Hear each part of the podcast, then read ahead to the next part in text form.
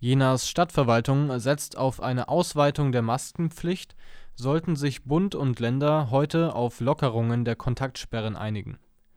Das gab die Stadt in einer Pressemitteilung bekannt.